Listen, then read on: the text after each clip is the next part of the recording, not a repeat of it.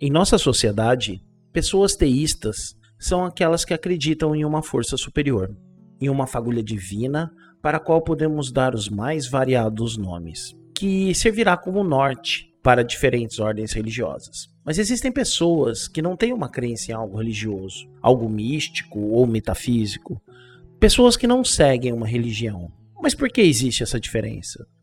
Será que o amor divino ressoa de forma diferente nelas? São João da Cruz define que existe uma falta de reciprocidade religiosa e a define como sendo a noite da alma.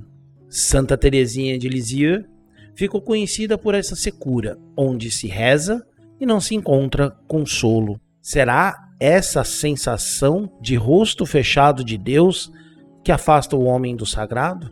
Se de um lado temos esforços da teologia para explicar a fé, em outro encontramos um homem questionador e que gradativamente se afasta dos dogmas e das visões religiosas. E esse homem que não crê, como lhe se relaciona com o fim da vida? Esse homem que não acredita em um céu amplo, repleto de anjos com harpas ou grandes poços de fogo e enxofre fumegante. Como ele ressignifica o momento do término da jornada na Terra? Será mais fácil do que para uma pessoa crente? É o que iremos debater neste nosso primeiro episódio. Sejam todos muito bem-vindos ao podcast Sob Suas Asas e à série de episódios Visões de Fé.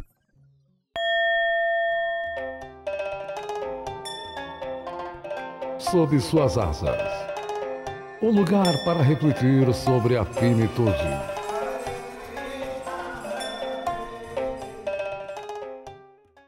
Para nos ajudar a entender um pouco mais sobre essa visão, sobre essa forma de pensamento, nós vamos conversar hoje com meu amigo pessoal de longa data, o autor, ex-editor das editoras Globo e editora Tordesilhas, ganhador do prêmio Jabuti, doutor, mestre doutor em História, meu amigo Joaci Pereira Furtado. Joaci, seja muito bem-vindo. Muito obrigado, Leonardo. Obrigado, Natália, também pelo convite. Vai ser um prazer conversar com vocês a respeito desse assunto que é bastante espinhoso, na verdade. Não era quando eu era mais jovem, sabe? Mas depois fui, fui percebendo que ele é um, ele é um tema espinhoso. Uma, na medida que a gente for conversando, a gente vai descobrir por que, que ele é espinhoso. Joaci, de, eu gostaria de começar porque somos amigos de longa data, né?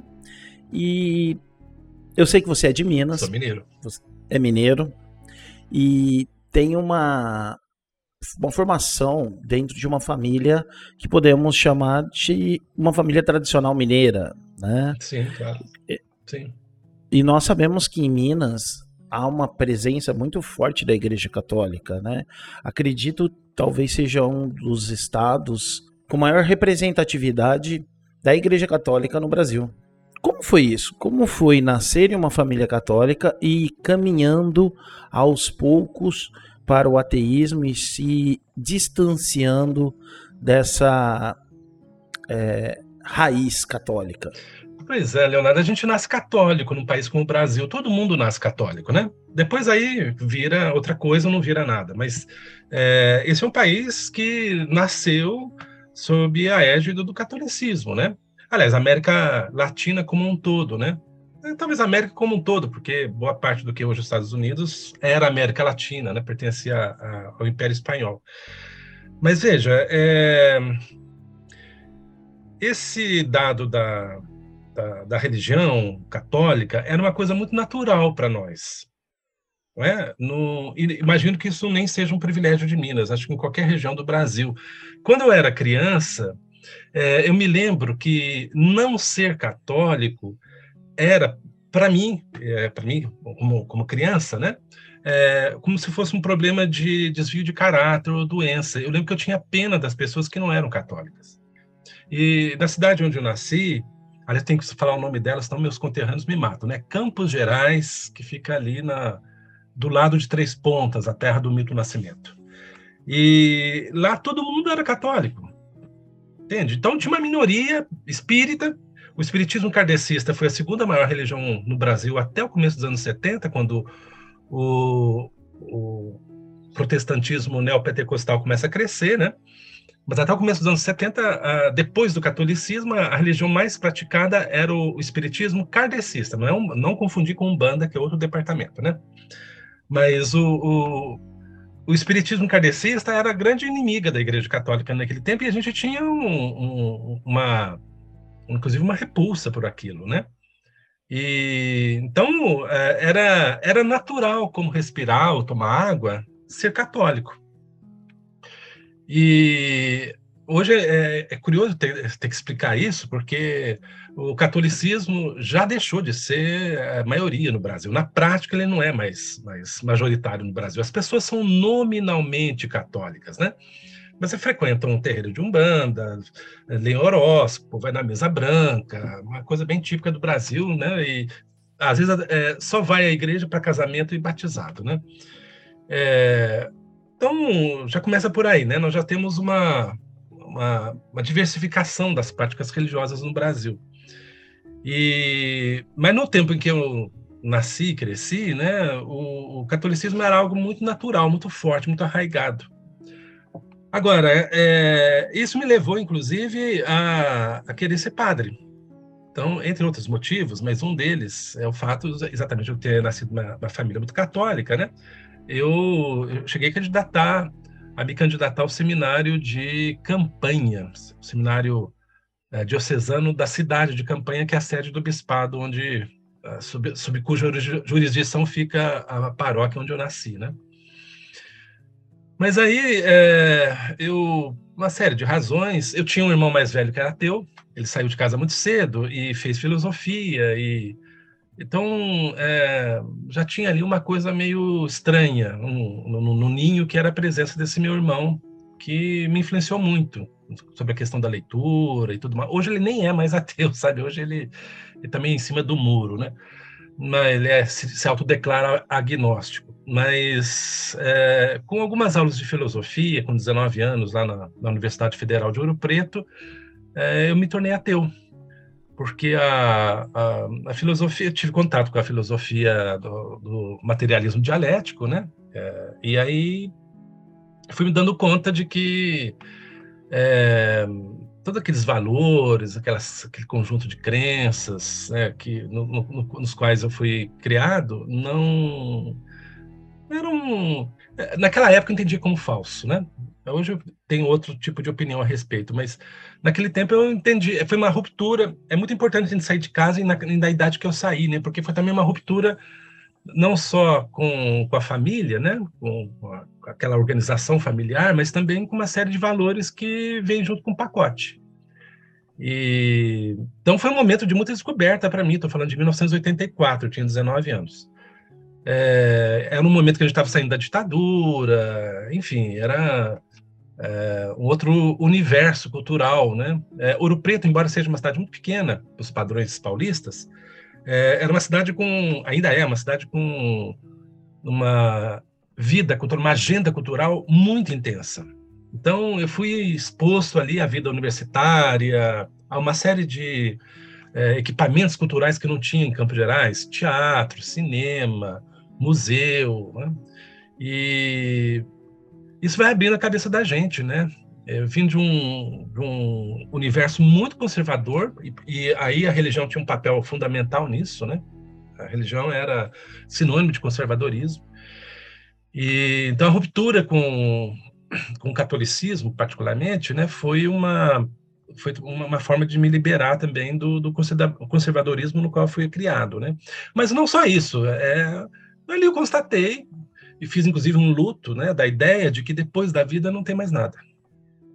Não há, não há, não há absolutamente nada depois da vida, né?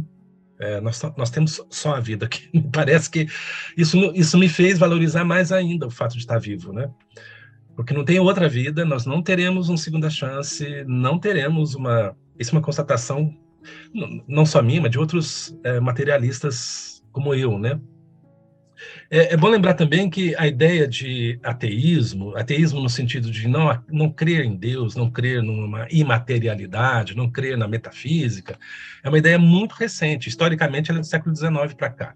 Do ponto de vista histórico, do século XIX para cá, isso corresponde a mais ou menos um segundo. Na história da humanidade, isso é um segundo. Então, faz um segundo que uma parte, uma fração da, da humanidade resolveu não acreditar mais em, em Deus, né? Mas é, milenarmente, sim, a humanidade acredita em Deus ou em deuses, né? E, e a palavra ateu, é, esse substantivo, ele já existia antes do, do, do, ateísmo, tal como a gente entende hoje, mas numa outra acepção. Ateu, até o século XVIII, era a pessoa que não tinha religião. Não é a pessoa que não acredita em Deus, é a pessoa que não tinha religião, que não seguia uma religião. Isso que era ateu. Né? Agora, do século XIX para cá, pode significar isso, mas pode significar também pessoas como eu que simplesmente não acreditam em Deus. Né? E fazendo essa ponte que o, é, o senhor estava comentando sobre essas experiências, é, o ateísmo é muito ligado é, nessa divisão entre ignorância sobre a religião e o conhecimento da religião, né? Eu queria saber é, se para você é, a sua parte educacional, sua experiência é, em contato com a universidade, é, essa cultura nova que você foi exposto, se isso que te influenciou de certa forma é, e que foi mais para esse lado de conhecimento né, da religião para se tornar ateu e conhecer aquilo e a ponto de falar entendi o conceito, mas não, não acredito. É, vamos ver se eu entendi sua pergunta, Natália. É, eu, eu, é, em termos de, de, da doutrina católica, eu, eu não só é, nasci e cresci nela, como eu a estudei, porque eu fui catequista. Ainda tem mais essa, eu preparava crianças para a primeira comunhão, antes de, de entrar na universidade. Durante anos eu fiz isso lá, na minha cidade. Aliás, de vez em quando eu me encontro com ex-alunos ou ex-alunas de, de catecismo que eu preparei para a primeira comunhão, que hoje são pessoas com mais de 40 anos e tal, mas que foram minhas, minhas alunas de, de é, catecismo, né? É, o que a universidade me favoreceu, Natália, foi entender que é, não há coisa mais humana do que a religião. Primeiro, que Deus não tem religião, são, são seres humanos que criam religiões para Deus ou para os deuses. E segundo, é, que não há coisa mais humana do que a do que a religião. Ela é histórica, ela não é, ela não é sempre a mesma, né? São várias religiões, né?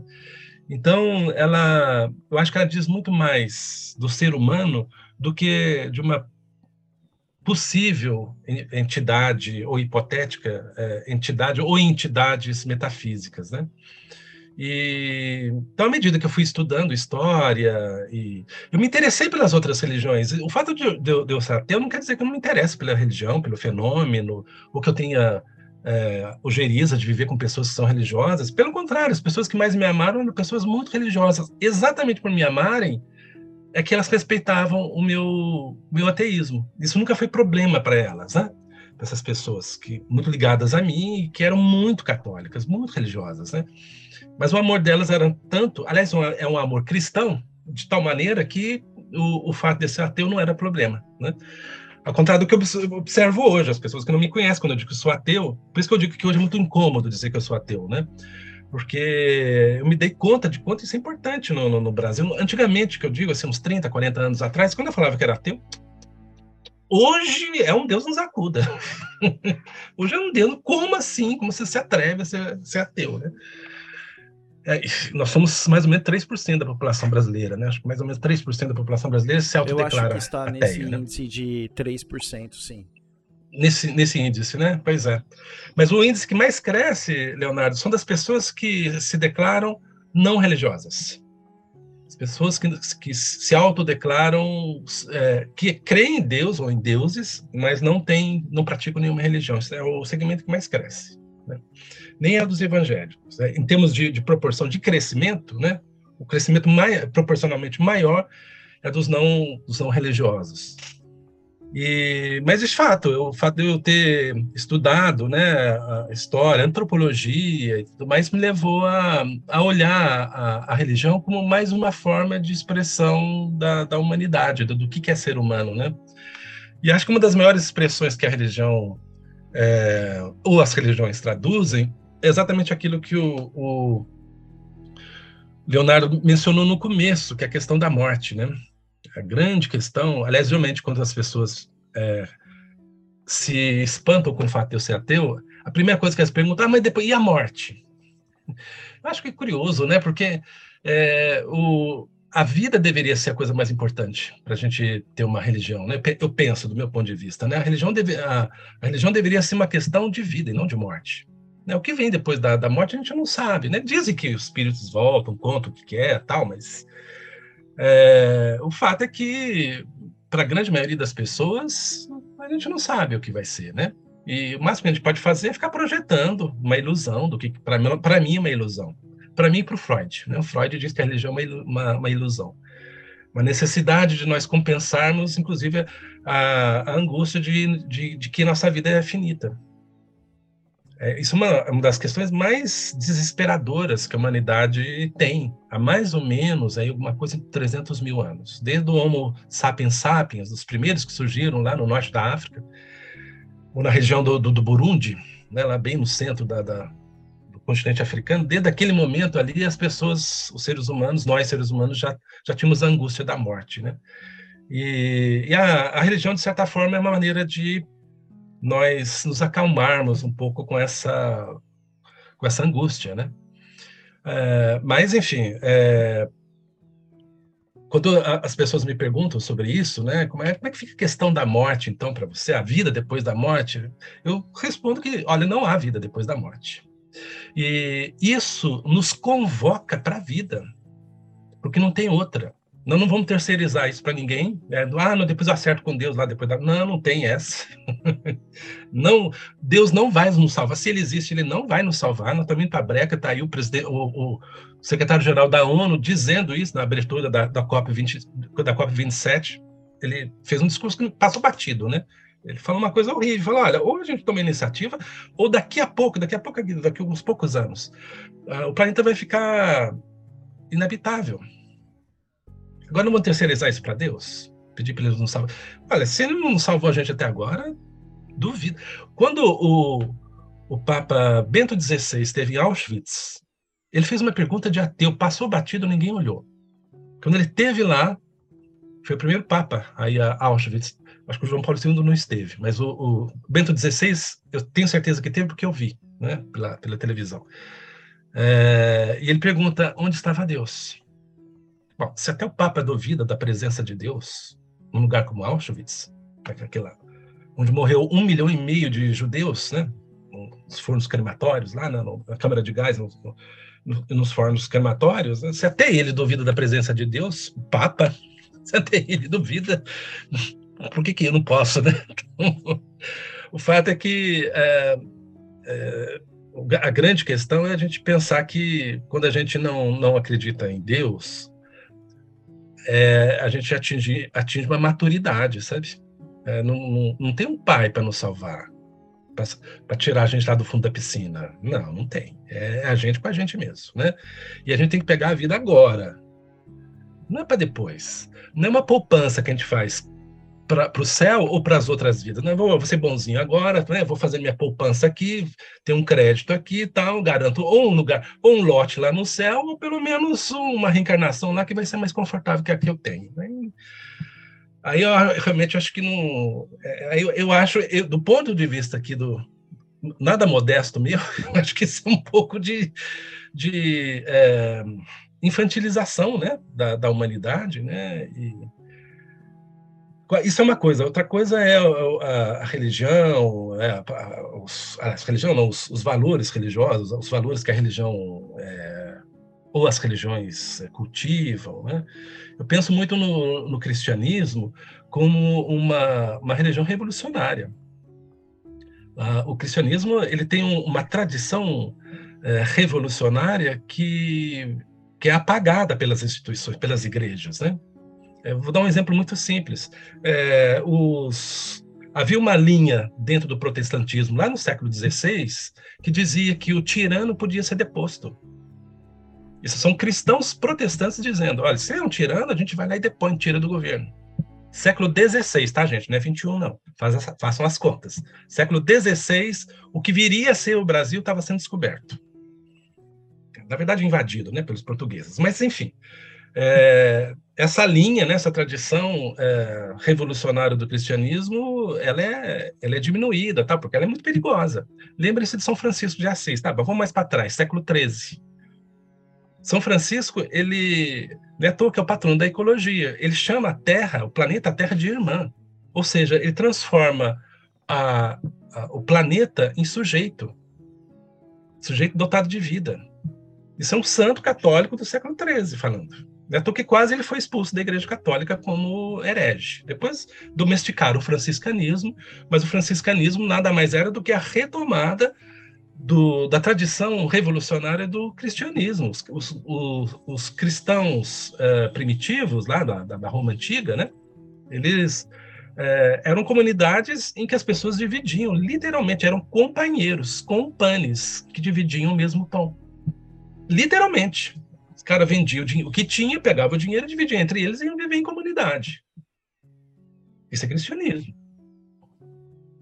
Just, é, é, é Jaci, trazendo um pouquinho essa sua visão histórica, e já que você abordou, vamos trazer ela é, melhor do que ninguém, você pode falar sobre isso. E, quando a gente olha para a idade mais clássica, a gente consegue perceber, de certa maneira, uma, uma relação um pouco mais eu não, eu não sei se eu posso dizer mais comum com a morte ou mais aceitável com a morte. Né? A, a, morte era um evento da vida. Né? Era uma coisa que acontecia. Tanto que quando os generais romanos entravam em Roma, tinha um escravo repetindo o memento mori na, na cabeça dele para ele se lembrar que ele era mortal e que é, a jornada era finita. E aí, em certo momento, a gente tem algumas obras, tipo O Inferno de Dante, né, a Divina Comédia, ou outros livros, John Milton, que acabam trazendo uma visão um pouco maniqueísta, talvez. Será que a gente pode dizer que esse impacto cultural pode ter gerado essa, esse medo da morte em algumas religiões, quando aparece, por exemplo, a personificação de um inferno ou de um demônio, é, é ali que eu começo a, a temer a morte como esse evento, igual você estava dizendo, que eu preciso me poupar para uma vida futura, ou garantir um bom lugar no céu, ou pelo menos que eu não vá parar no nono círculo. Pois é, curioso, que você pega os evangelhos, eles falam muito pouco da vida depois da morte. Eles falam da vida. O Cristo fala maior, porque é o que mais importa são os evangelhos, né? O que São Paulo vai dizer depois nas cartas dele, aí são outros, são outros 500.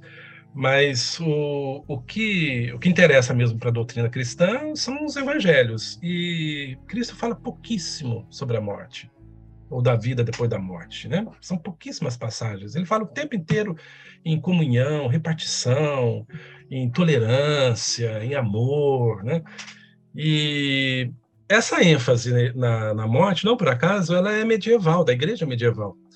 E, e ela tem o seu fundamento, sobretudo, no, em Santo Agostinho.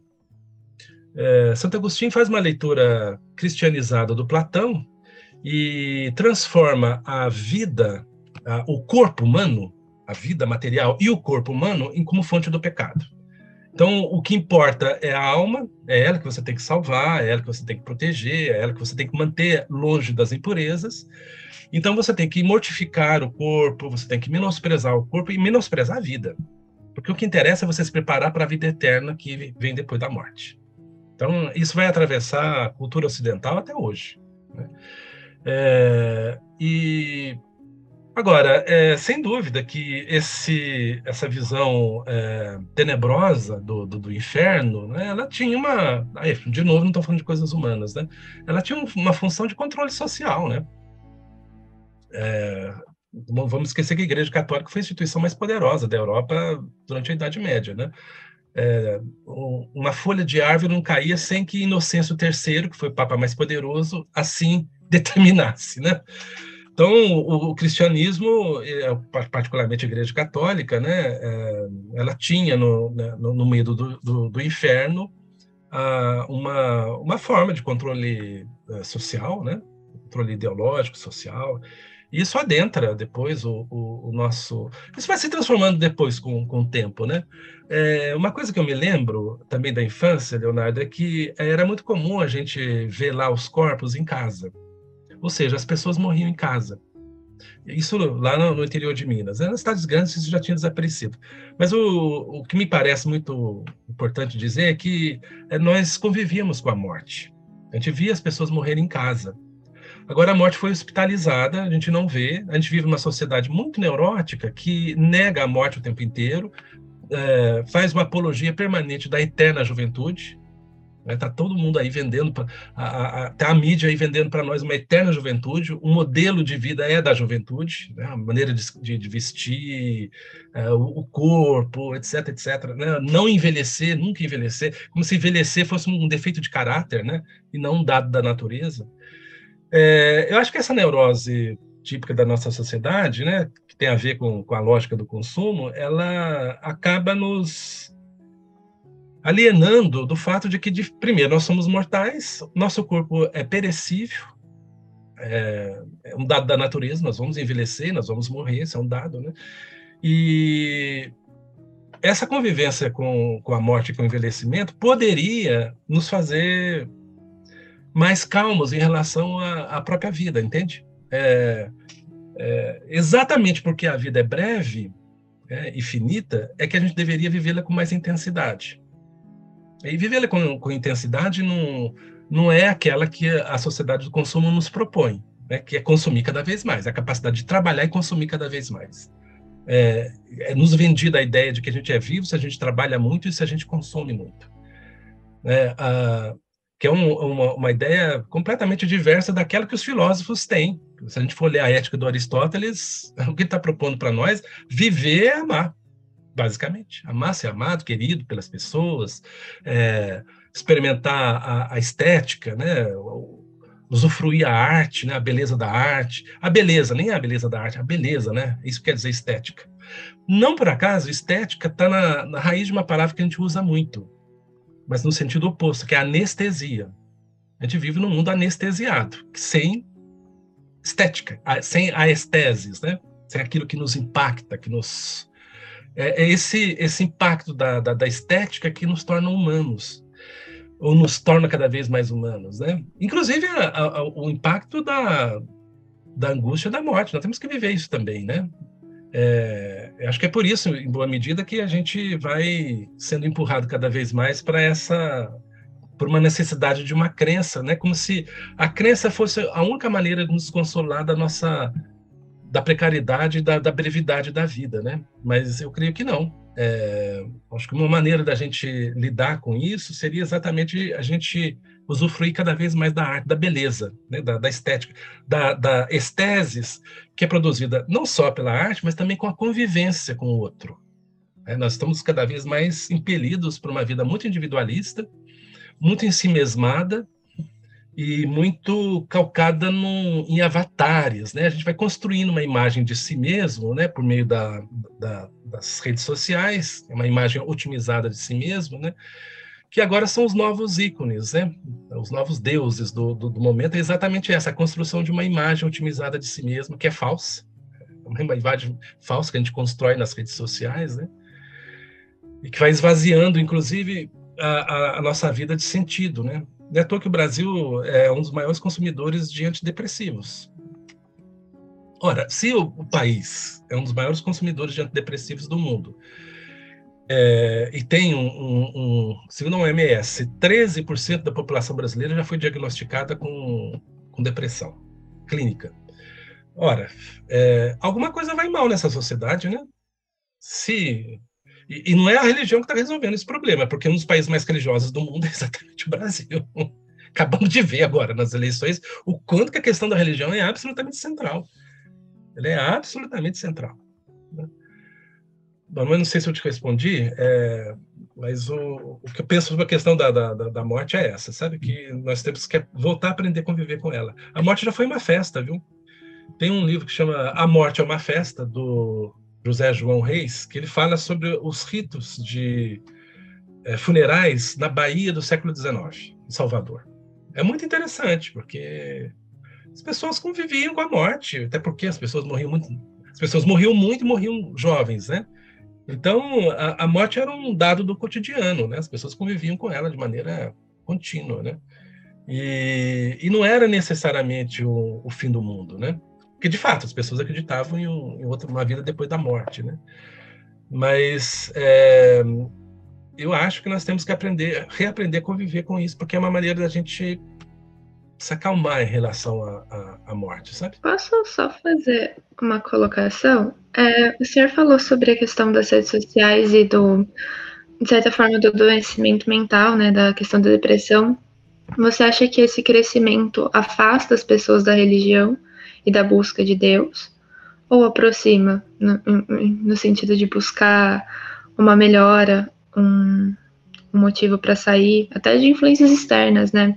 De pessoas que acham que a religião é, pode ser usado como uma base para para sair de situações como depressão, por exemplo, para ver um, um novo mundo.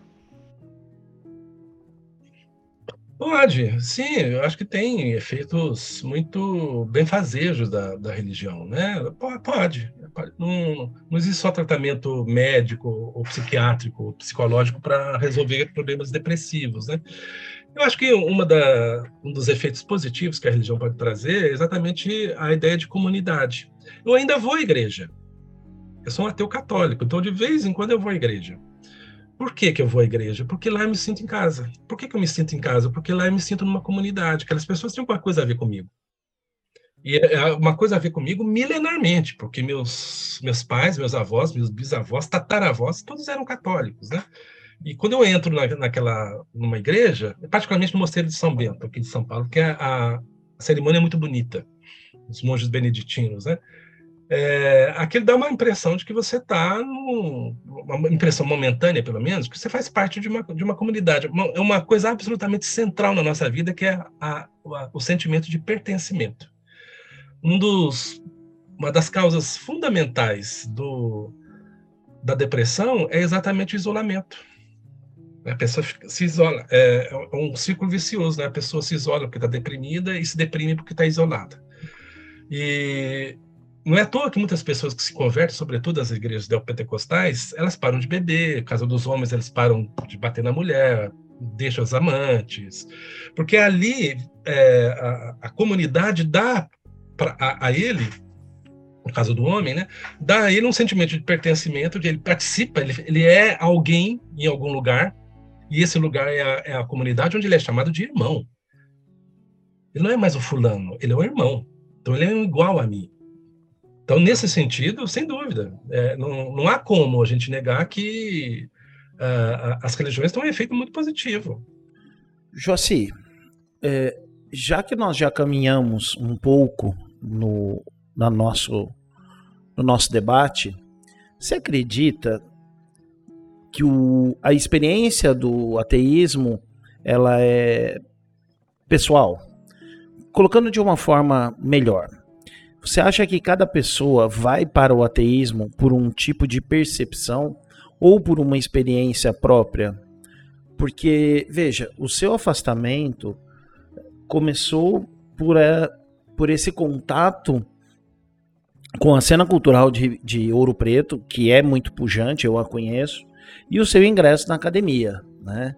E a academia, ela tem esse dom, né? Esse dom de abrir áreas e portas de pensamento na gente. Né? Eu costumo dizer que as pessoas que passaram pela academia e não saíram como pensadores é, teve algum problema na sua formação acadêmica, mesmo que não seja um pesquisador, uma vida acadêmica como a que você tem. E então, a experiência, o início dentro, ou digamos a opção, se posso falar dessa forma, no ateísmo, você acha que ela é personalíssima, que cada pessoa irá significar e ressignificar várias e várias vezes a sua experiência ou nós estamos vendo hoje uma moda do ateísmo no mundo? Não, bom, primeiro eu acho que, que o ateísmo ainda é muito, muito pequeno na, na, sociedade. Né? Curiosamente, as, as, sociedades que materialmente estão mais equilibradas é que tem um percentual mais alto de ateísmo. É, salvo engano, na Holanda é 40% da população é ateia. Tanto é que é, antigas, antigos templos é, protestantes lá hoje são ou restaurantes, ou são bibliotecas, ou são livrarias, né? É uma das livrarias mais bonitas do mundo, funciona numa antiga, no antigo templo é, protestante lá na Holanda. É, bom, mas é, a primeira a primeira relação que a gente tem com o ateísmo é uma relação individual, sim. Né? É um, eu, eu, duvido que alguém já não tenha passado por algum momento de perguntar se aquilo que ela que apresentaram para ela, o pacote completo ali, não tem alguma contradição, se não tem alguma dúvida sobre aquelas coisas, será que Deus existe mesmo? Eu me lembro da minha mãe, que é católica, era católica, de, de, de me dizer, olha, se, se reza adiantasse de alguma coisa, não tinha nenhuma desgraça no mundo. Então ela já está botando em dúvida a eficácia da oração. Isso é uma católica dizendo, né? Então, ela, tinha ela se sentindo no direito de ter as dúvidas dela também, né? Então esse tipo de, de ou as incoerências, toda religião é incoerente, né? Fala uma coisa e você vai ver que não é bem aquilo, enfim. Então alguma, algum nível de dúvida ou de, de, de, questão em relação à religião, se não todas as pessoas, boa parte delas tem. Aliás, se a pessoa não tem dúvida nenhuma, é porque ela é fanática. Aí já é problemático, né? Mas é, a sua pergunta é muito importante, Leonardo, entre outras razões, porque é, o ateísmo não é uma religião. Então, não, não, existe um movimento ateísta, não existe uma instituição ateísta. Até existe uma associação brasileira de ateus ou de ateístas, uma coisa assim, tal né? mas não, não, não, não é sério, né? As coisas não são sérias. Né? É, o ateísmo nada mais é do que o fato de que a pessoa não crê que exista Deus ou deuses, ou que exista uma vida depois da morte, ou que exista uma metafísica, entes sobrenaturais. É isso. Né? O ateísmo é apenas isso. E dessa constatação individual, ela pode se transformar em algo mais coletivo quando você descobre que tem outras pessoas que pensam assim também. Agora, se isso vai resultar numa instituição ou, ou coisa que valha, numa igreja, é, isso nunca vai ser, se, se, nunca vai resultar numa religião ou numa instituição que vai impor o, o ateísmo. Aliás, isso é um equívoco imenso, não, não, não, se impõe, não se impõe nem né? fé, é, não se impõe nem fé nem, nem o ateísmo, não se impõe. Se a pessoa quer acreditar, acredita. Se não quer, é, é isso que é um Estado laico, né? respeita as religiões, a, a liberdade das pessoas manifestarem sua, sua fé e o ateísmo. Então, tudo impede igualdade. Mesmo porque, Joaci, eu inclusive brinquei com um colega que a, a pessoa que crê, ela de certa forma, ela é ateia a, aos olhos de uma pessoa de outra religião. Porque as crenças diferentes a mola mais importante é o respeito que a gente tem que ter pelo outro, né? Pela não inviabilizar ou não desacreditar o, a crença do outro baseado na sua própria religião ou costume ou exatamente. Então não, não, não, não faz o menor sentido, né? É, Estado teocrático significa isso, é a imposição de uma religião sobre os demais. Ele passa a ser um, um a religião do Estado. Então, ou você acredita naquela religião, ou você está fora do Estado, está fora da sociedade, né? Já, foi, já o mundo já foi assim, né? Está correndo o risco de voltar a ser. Mas é, não, não, há dúvida de que o, o, Estado laico significa isso, né? Um respeito sem favorecer religião nenhuma, absolutamente nenhuma. Aliás, eu sou contra o ensino religioso dentro das escolas É, ensino religioso só em escola confessional. Você quer dar uma, uma formação religiosa para o seu filho, então vai, matricula o filho numa escola religiosa. A, a, escola pública não. A escola pública tem que ser laica, não pode ter ensino religioso nenhum. Se tiver ensino religioso, então tem que ensinar todas. Todas. Não é uma, nem duas, nem três. Ah, porque isso aqui é um país cristão. Não me interessa, aqui também tem hindu no Brasil. Tem hindu, tem budista, tem é, um, um bandista, tem. É, exatamente tem as diversas, é, a, que, as que, aliás nem se ensina, é uma outra lógica, né? Então, né? enfim, é, então eu sou contra, absolutamente contra o ensino religioso dentro de, de escola, escola pública. É, queria falar, é, voltando ao tema, ao assunto morte, queria saber como que o senhor se prepara é, pensar em perder uma pessoa próxima ou até mesmo a sua morte já que muitas pessoas se apoiam na ideia de algo, de, algo melhor depois, né? E como você ressignifica esse processo quando perde alguém, ou até de pensar na sua morte mesmo. Pois é, Natália, quando eu, me, eu descobri aos 19 anos que não tinha vida depois da vida, eu fiz um luto. Eu fiz um luto da morte. Isto é, a, a, eu fiz um luto da ideia de que não ia viver depois da morte. Né? E então, é, desde então, eu penso muito na, na morte. Não, não, é uma questão que eu, que eu menospreze, né? Essa é uma questão que eu, eu, eu penso muito. E, e um, uma das maneiras de pensar é conviver com idosos. Converso muito com idoso. Estou chegando lá, falta pouco, mas antes disso, muito antes disso, eu já conversava muito com idosos, né? É, perguntava para eles também. Agora, recentemente, eu perguntei para uma senhora de 88 anos, ela fez 88, uma vizinha minha aqui. E eu perguntei para ela, catolicíssima. Pensa uma pessoa católica, multiplica por dois. Não chegou nem na metade do que ela é de católica. E ela falou: Eu tô cansada de viver. Ultra saudável, lúcida, Dona Esther. Ultra lúcida, ultra, ultra. Aliás, um, um, um programa que nós temos é ir ao Mosteiro de São Bento. Nós vamos lá ver a, a missa bacial no, de, de domingo, 10 da manhã. Mas é, ela, ela disse que, que, que, cansa, que a gente cansa de viver. Ela já viveu 88 anos, já passou por dois casamentos, já tem filho, neto, bisneto. Ela cansou de viver.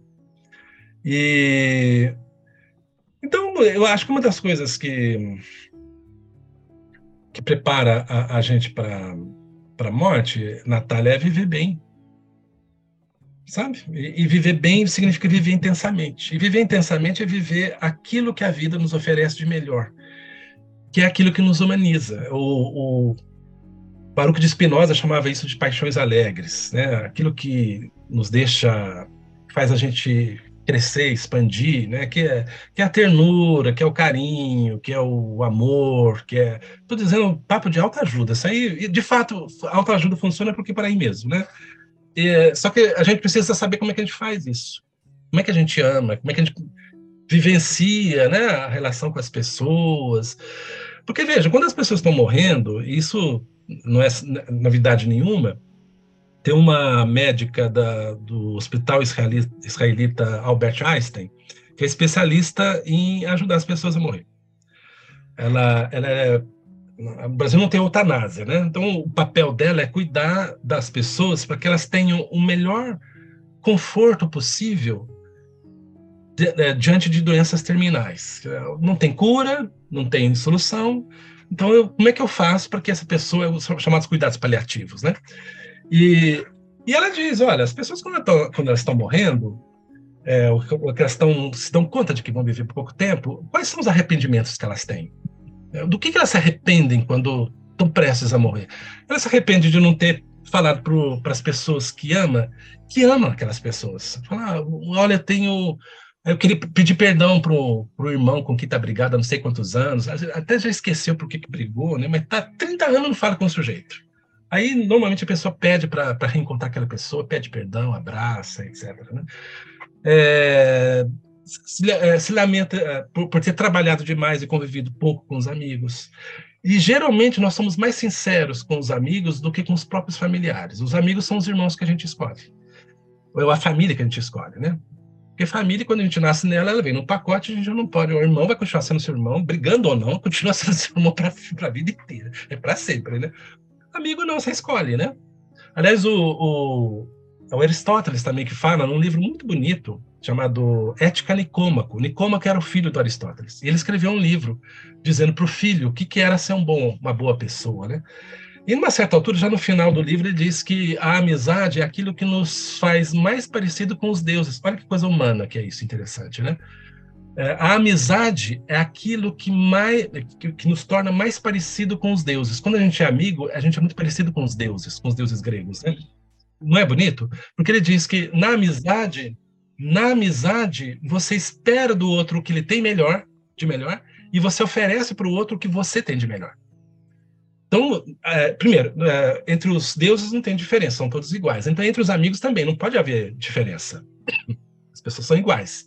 E segundo, você oferece o que você tem de melhor e pede do outro o que ele tem de melhor. Né? Nas boas amizades, né? não naquilo que o Facebook chama de amizade. Aquilo que o, o Facebook chama de amizade é network. Lá é outra coisa. Aliás, é a negação da amizade. Porque na amizade não pode haver interesse. Você é absolutamente espontânea é, o, a, sua, a sua ação é sempre de boa fé com seu, com seu amigo. Você não espera nada do seu amigo a não ser o que ele tem de melhor. E você também não quer oferecer para o seu amigo ou amiga aquilo que você tem de melhor. Você só quer oferecer aquilo que você tem de melhor para o seu amigo ou amiga, né? Bom, pelo menos assim, lá na segunda glaciação, viu, Natália? Era assim que a gente entendia amizade. Hoje, hoje parece que é outra coisa. Né? Mas lá na, lá na segunda ou terceira glaciação, a gente fazia amizade baseado nesses valores aí, né? A gente acreditava, pelo menos, nesses valores. É, então, é, é, eu acho que o, o, a maneira da gente se, se, se preparar para a morte né, é exatamente viver, e viver na, aquilo que a, que a vida humana pode trazer de melhor. Né? O, o, nós somos. É, basta ver que é, um dos um, um gênero de, de vídeo dentro do YouTube é exatamente aquele em que não, não é o mais visto, mas é um dos mais visto, vistos, é exatamente aqueles de pessoas que fazem alguma coisa espontaneamente, sinceramente, solidariamente com o outro, sem esperar nada, né? uma ajuda, uma é, tem um, um, um, vídeo que está com mais de 100 milhões de, um vídeo brasileiro com mais de 100 milhões de visualizações que é de um sujeito que se especializou nisso, hoje ele vive disso, mas é, ele tem uma senhora que vende flores na entrada do, do metrô aqui em São Paulo. Um belo dia ele chega para ela e diz que queria comprar todas as, as flores dela, né? Aquilo é um momento de alegria para ela. Tem mais de 100 milhões de visualizações. Como é falado só em português, imagino que só pessoas de língua portuguesa tenham visto esse, esse vídeo, né? 100 milhões, isso é muita coisa. Por quê? Porque esse tipo de, de, de afeto, né, essa, essa generosidade com o outro, esse cuidado com o outro, é, isso nos faz nos sentir bem. É isso que nos faz nos sentir, inclusive, mais humanos. E é isso, esse tipo de gesto, que aparece na, na, na lembrança das pessoas. Eu entrevistei uma senhora de 80 anos, exatamente quando eu estava completando 80 anos, a minha tia e a tia Elza, muito querida, ultra hiper católica, essa é mais católica que a dona Esther, é cinco vezes mais ainda. E a tia Elza, ela é, ela estava disposta a contar a história dela, né? Eu liguei o gravador e deixei ela falar, falou quatro horas. E agora, o que, o que veio na cabeça dela não foi as promoções que ela participou, não participou promoção de, de loja, um carro que ela comprou, deixou de comprar, carro que ela nunca teve, não eram as questões, as questões materiais. O único momento que ela chora, Natália, é o momento em que um senhor vai lá levar para ela uh, dois cravos de presente para ela, um senhor idoso, porque ela tinha ajudado ele a se aposentar. Ele não sabia que tinha o direito de se aposentar e ela ajudou ele a se aposentar. Esse é o único momento do, do depoimento dela em que ela chora. É, vai muito além de uma questão de autorrealização, então, né? Tipo, viver bem é, para se preparar para a morte é muito mais do que se realizar pessoalmente, mas com as pessoas que estão à nossa volta também. Porque a ideia de, de realização no mundo contemporâneo é uma realização individual.